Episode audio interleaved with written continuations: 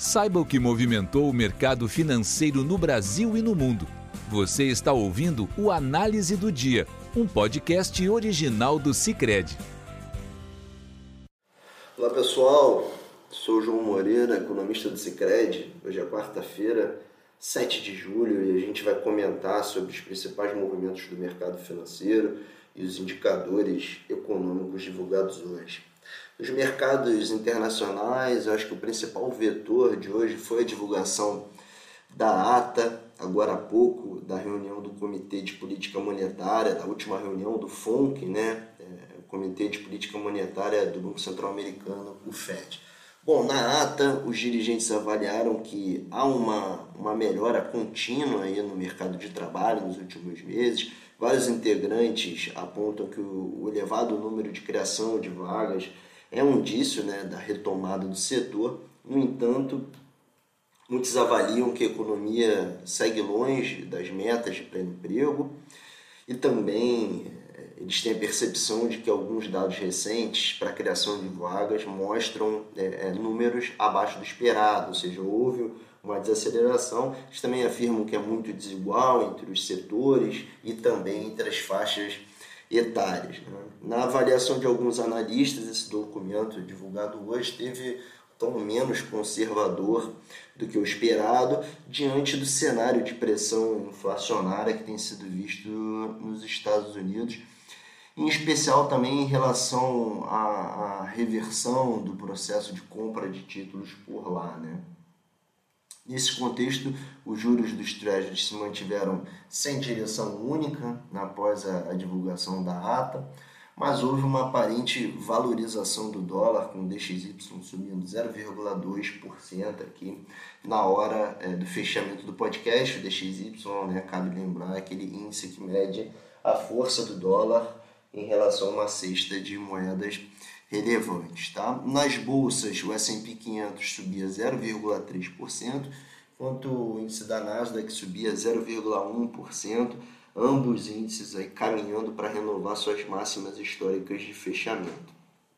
Entre os indicadores é, é, divulgados lá fora, nada de muito é, relevante, muito especial hoje, tá pessoal?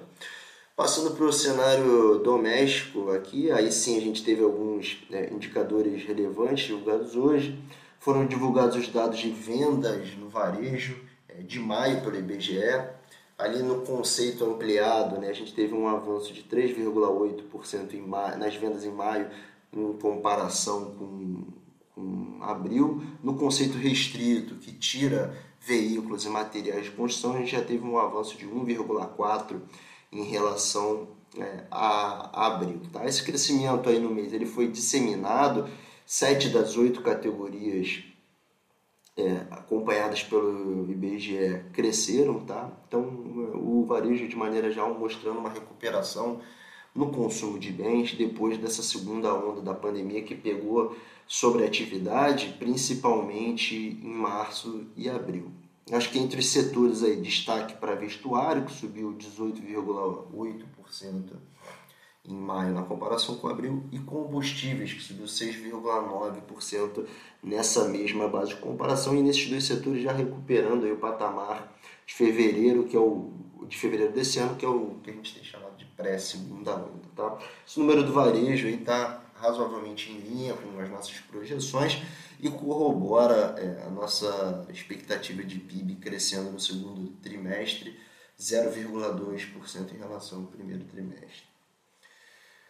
Hoje também o Banco Central divulgou o fluxo cambial de junho, aí depois de registrar saída líquida de 1,8 bilhão em maio, o país fechou junho com fluxo cambial positivo de 4,5 bilhões, né, segundo é, o Banco Central. Essa entrada de dólares aí certamente foi um dos fatores que colaborou, né, que levou essa apreciação do real que a gente viu em junho. Tá?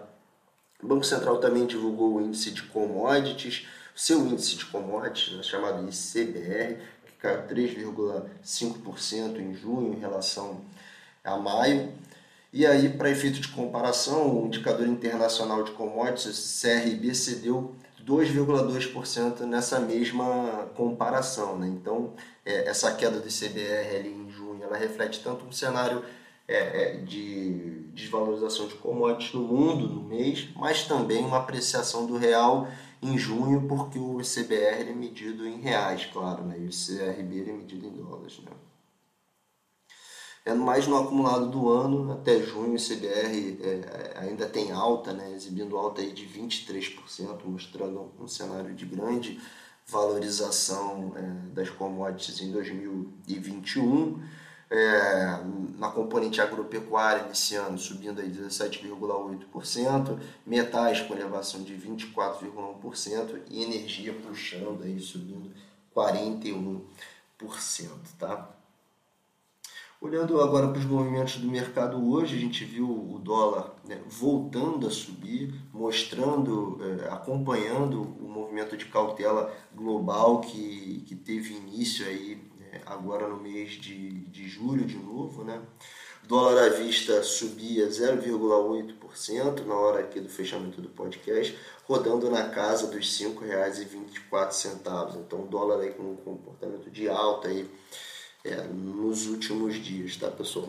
No mercado é, de juros, houve queda nos principais contratos hoje. O DI para janeiro 25, a taxa saiu de 8,35% ontem para 8,24% hoje, enquanto as taxas do DI para janeiro 23 saíram de 7,79% ontem para 7,76%, então uma leve queda. Na bolsa, hoje o Ibovespa acompanhou, de certa forma, o movimento lá de fora e operava com alta de 1,6% nessa quarta. Pessoal, a gente fica por aqui, um abraço e até amanhã. Tchau. Você ouviu o Análise do Dia, um podcast original do Cicred. Até a próxima!